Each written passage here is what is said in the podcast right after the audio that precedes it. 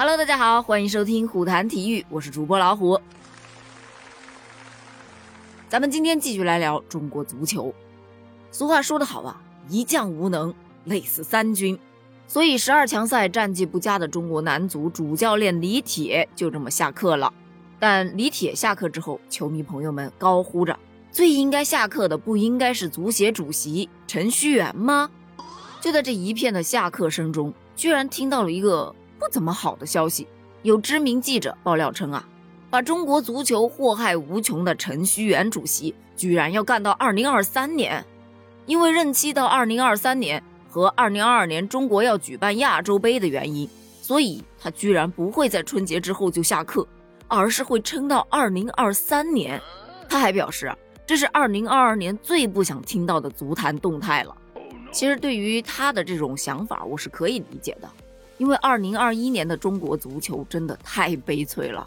这一年里，男足冲击世界杯失利，女足在奥运会惨败丢人，职业足球呢又遭遇了资本的大撤退，职业联赛呢又因为豪赌世界杯支离破碎。最主要的是，口口声声说要重视青训，重视青训呐，可是这个青训依然是一潭死水。用一句。毫无作为，可以说是十分恰当。就有人觉得呀，这李铁呀还是背了锅呀。毕竟他不使用规划球员，难道真的是他一个人的主意？难道不是受了某些人的中国的球队还是得靠自己人这种观念所影响的？就单单从十二强赛的前六轮来看，你看前面四场没有用什么规划球员，嗯，结果是如何？这最后两场用了规划球员去做首发。结果又是如何？就摆在大家面前嘛，这就叫没有对比，他就没有伤害，对吧？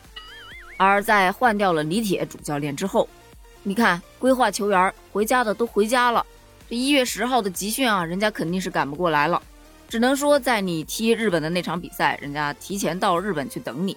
可是这竞技状态谁能保证呢？保证不了竞技状态，大家都难。毕竟，这接下来踢日本和越南的这两场比赛，真的至关重要。怎么个重要法呢？咱们来研究一下啊。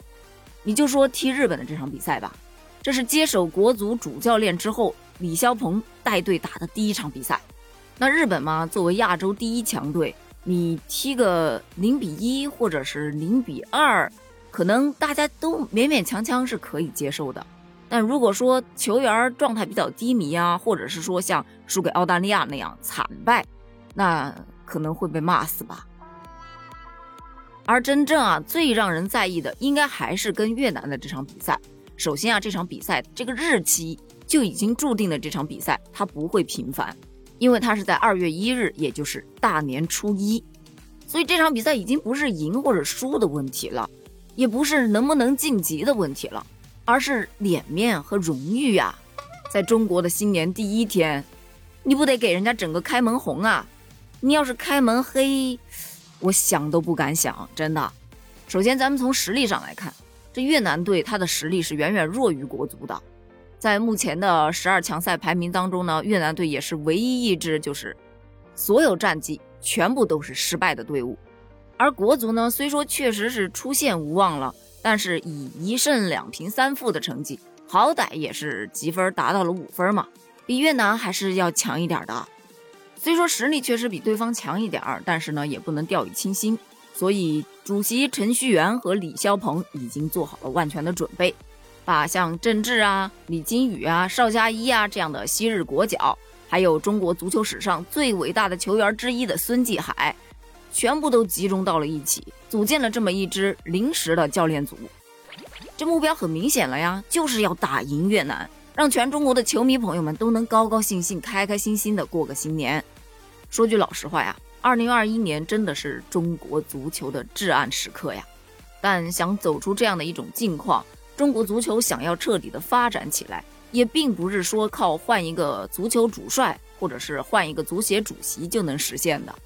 只能说中国足球是任重而道远呐，只能衷心的希望在二零二二年中国足球能够真正的腾飞，也希望在不远的将来中国足球也能够重返亚洲一流强队的行列。